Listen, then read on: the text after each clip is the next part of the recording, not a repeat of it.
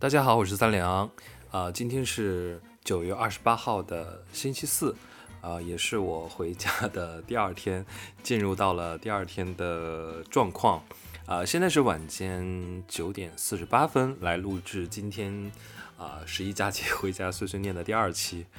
呃，先跟大家讲一下今天发生了一些什么事情吧。我今天起的，哎，我怎么一直在笑？忍不住想笑。呃，今天就是早上，呃，起得特别早，因为要回家就要跟着爸妈的这个作息。一般是如果他们起来了，你没有起来，他们也会碎碎念这样的。慢慢养成了一个习惯，就是觉得他们起来了，他们吃早饭。如果你没有起来的话，甚至觉得自己有一点点没有礼数，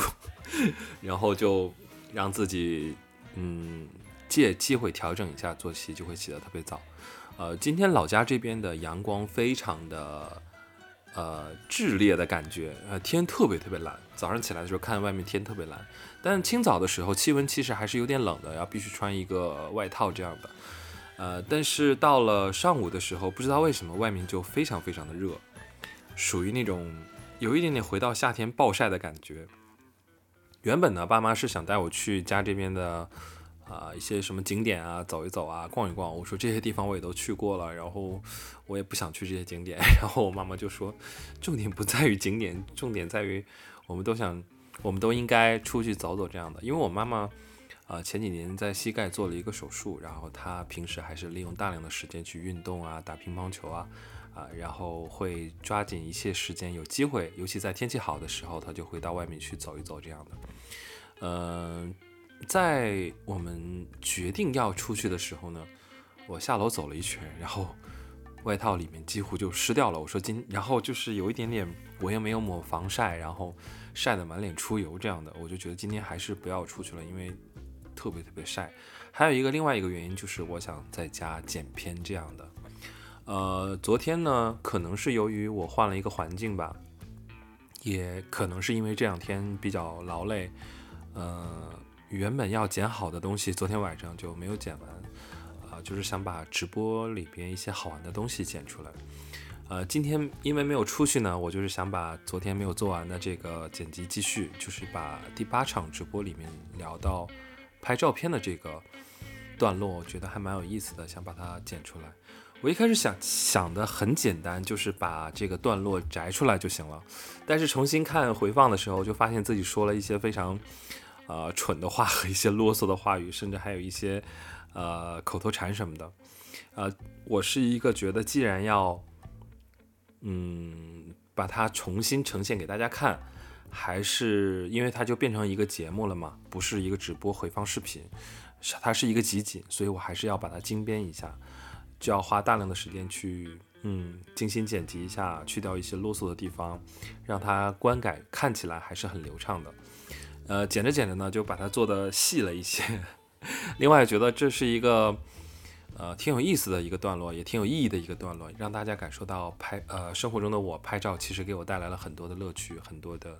啊创作的灵感这样的。嗯，当我把它剪完的时候呢，我原本是想把它发在三良是我的这个频道里面的，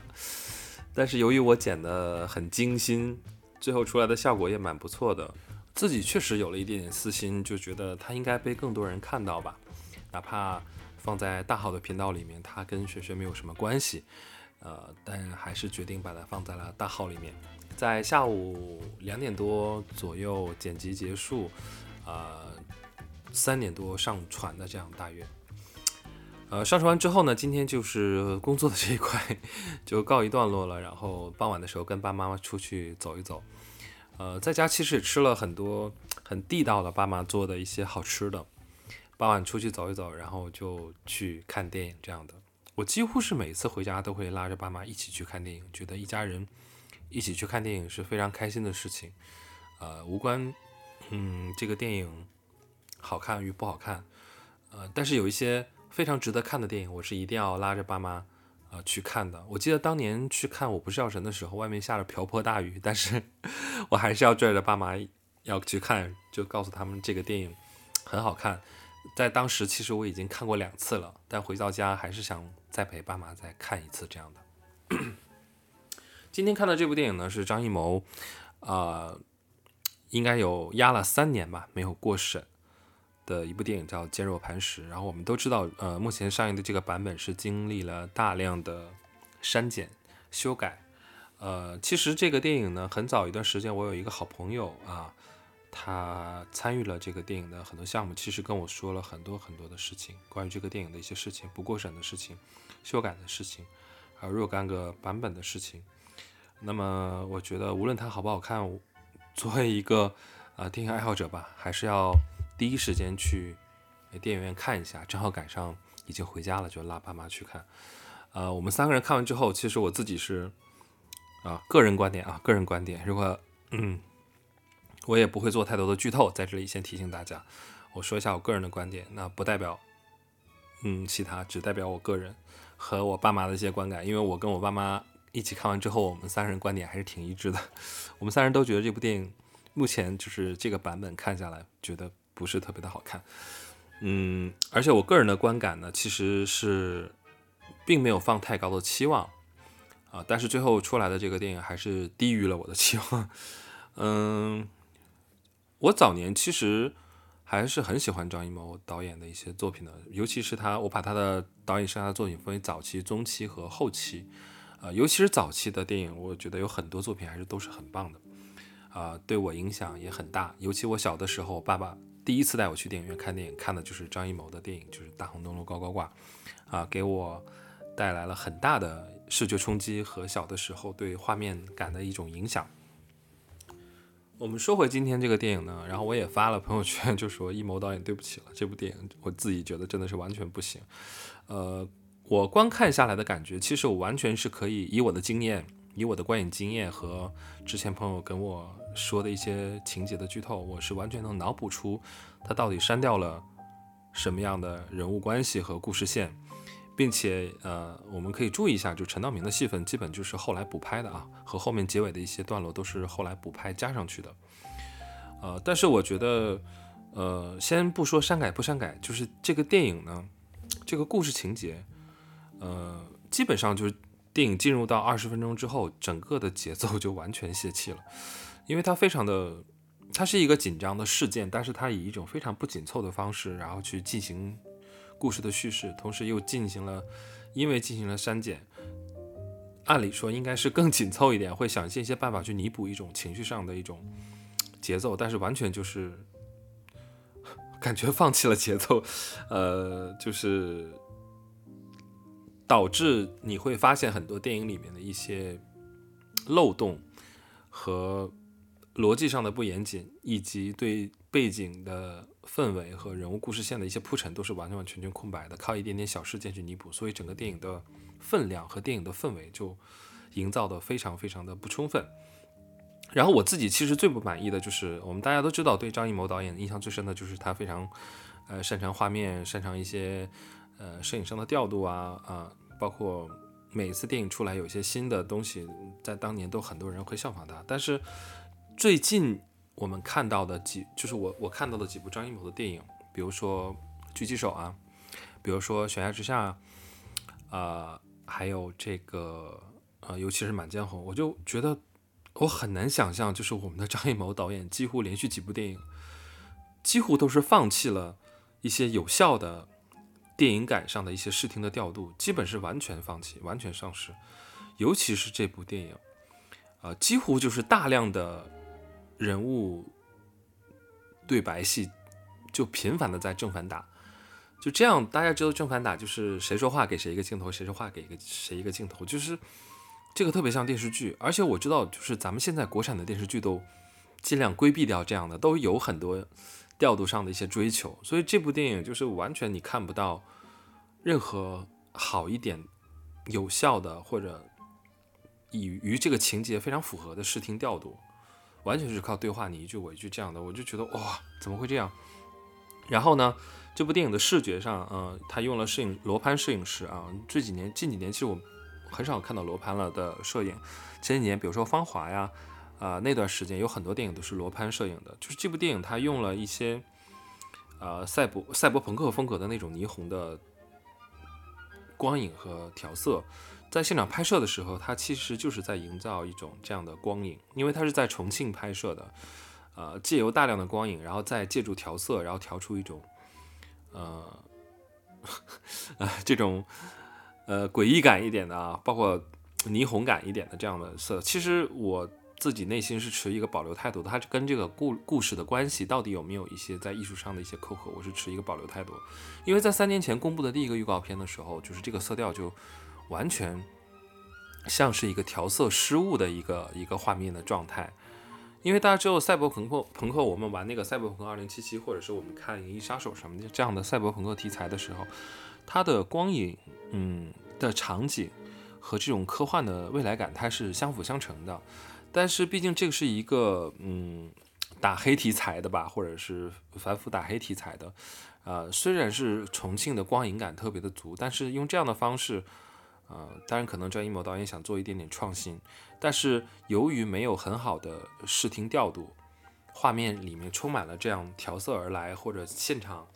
呃刻意的营造而来的这样的光影效果，就导致就是 空有一些很花哨的光影和调色。呃，这部电影可能故意的没有去体现一些大太阳、大晴天。当然，我们知道，就是重庆这个城市是那种很大的阳光，晴天也可能并不是常常态啊。还有这个电影的英文名字很有意思啊，它叫这个叫什么来着？意思就是 the light 什么什么阳光之阳光之下，阳光背后的那样的一个意思啊。我有点忘记那个单词汇，但大致是这个意思，可能跟这个光影感是有些扣合，但我是觉得就是。在我在这个荧幕上看，很多画面已经出现了很大的这个噪点，因为调调色损失掉了画面的质感和宽容度，所以我觉得我不是特别喜欢在你视听调度没有做做好的情况下，一直在这儿营造一种画面的色调。还有就是这个电影到中途的时候，或者是因为删减的原因或怎么样，就是因为它的节奏不是节奏感不是很好，然后很多地方又不是很充分，前面又吊了一个很大的胃口。导致这个结尾出来的时候，它丝毫没有高高潮，呃，故事情节没有一个很突出的一个节奏变化，呃，匮乏苍白到就是到影片中途的时候，我已经完全不关心这个故事到底是一个如何的走向了，并且因为是删改之后的版本上映，你也会猜到，啊，坏人会绳之以法，对吧？就是会有那样一个和谐的结局这样的，所以我觉得，嗯，就算我们看到的这次是完整版的话，我觉得这样的。呃，视听调度和这样的一个剪辑节奏的话，我觉得，嗯，不能光拿审查来说事情。还有我最遗憾的就是这部电影，呃，我是很喜欢香港的一个电影导演叫杜琪峰，啊，我非常非常的喜欢杜琪峰。然后这个项目其实原本来讲，啊，杜琪峰是要拍这个本子的，而且他在当时是想拍重庆大黑题材，然后在那边做了很多调研，然后之后因为很多很多。呃，尺度上的原因和政策上的原因没有办法拍，然后这个剧本最后流流转了很多人的手里，流转到了张艺谋导演这里。呃，但是有一个人还是值得说一下的啊，就是于和伟的演技还是非常非常好的。单独说他的表演层次和演技是整部电影里面最好的，但这个电影因为在情节上有很多的缺失，然后嗯，节奏上的问题以及调度上的问题，嗯，很可惜啊，很可惜。所以说之前，嗯，张艺谋导演说过一个，说这个电影如果能早点上的话，就不会有什么啊高启强，嗯，张颂文什么什么。我觉得这个电影目前的成色是完全没有办法达到高启强，啊，就张颂文表演的那个角色给大家带来的这种，嗯，嗯嗯影响和这种认认认知度和这个那个传传阅度的，因为呃电视剧的这样的一个年初那个。狂飙电视剧上映造成这种效应，我觉得《接受磐石》这个目前拿出来的影片质量是不足以能撼动张颂文的表演的。呃，所以看完这个电影，我跟我爸爸就就觉得很不尽兴。后来回家之前的路上，我们就说啊，我们去吃点烤串，然后想跟我爸爸好好聊聊这个电影。然后我爸爸对这个电影其实也不是特别的满意，觉得特别苍白，很多东西很不充分，然后过于的简单。嗯，因为我爸爸也是看了张艺谋的电影，然后。成长的一代人吧，嗯，很不很不满意，嗯，也是很不满意，觉得很不尽兴，嗯，甚至是我爸爸也跳出了很多一些逻辑硬伤，比如说一个枪里面到底一个手枪里面到底有多少发子弹，诸如此类这样的。如果大家有兴趣看的话，嗯，可以留意一下。呃，以上呢是我个人的观点。如果嗯，因为我说了这些的话，你可能不想去看了，我不想左右大家的想法啊。呃，没准儿就是因为你如果没有看，因为我说了这些，降低了你的预期，然后你去看的时候觉得，哎，还不错，没有我说那么差，也也不只是一个 很有意思的一个推荐和宣传嘛。但是我自己是很不，嗯，可能我自己觉得我不是一个普通观众吧，毕竟我还是一个半个从业者吧，呃，或者是电影爱好者。但我自己这次观影，其实我不是特别的满足的。关于这部电影就说到这儿了。然后我跟我老爸快速的吃完了烧烤，然后我就赶紧回家，然后给大家录播客。然后也感谢大家喜欢我与大家这样碎碎念聊我假期在家的状态、发生的事情以以及自己经历的一些事情的心得啊，什么样的。那么在这里非常感谢大家的支持。如果大家喜欢的话，我就这段时间每天都给大家这样录制，好吗？那么这期节目就到这里了，感谢大家支持，我们下期再会，拜拜。让我看看你的照片，究竟为什么你消失不见？多数时间你在那边，会不会疲倦？你思。念着谁？而世界的粗糙，让我去到你身边难一些。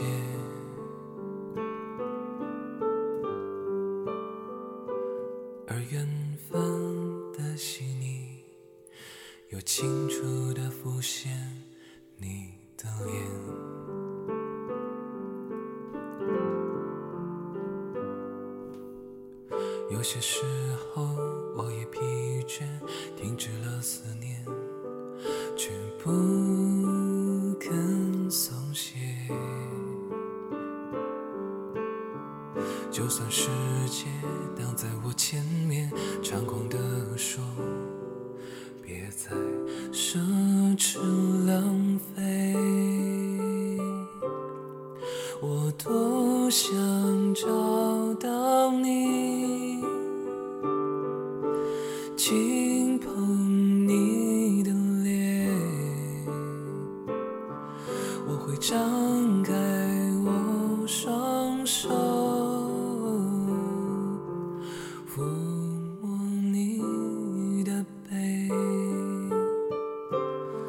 请让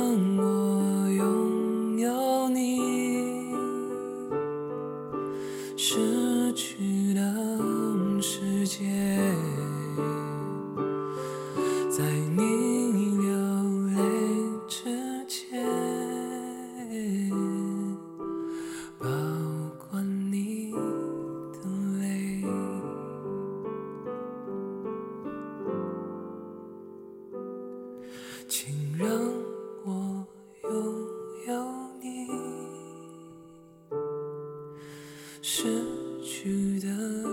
世界。我会唱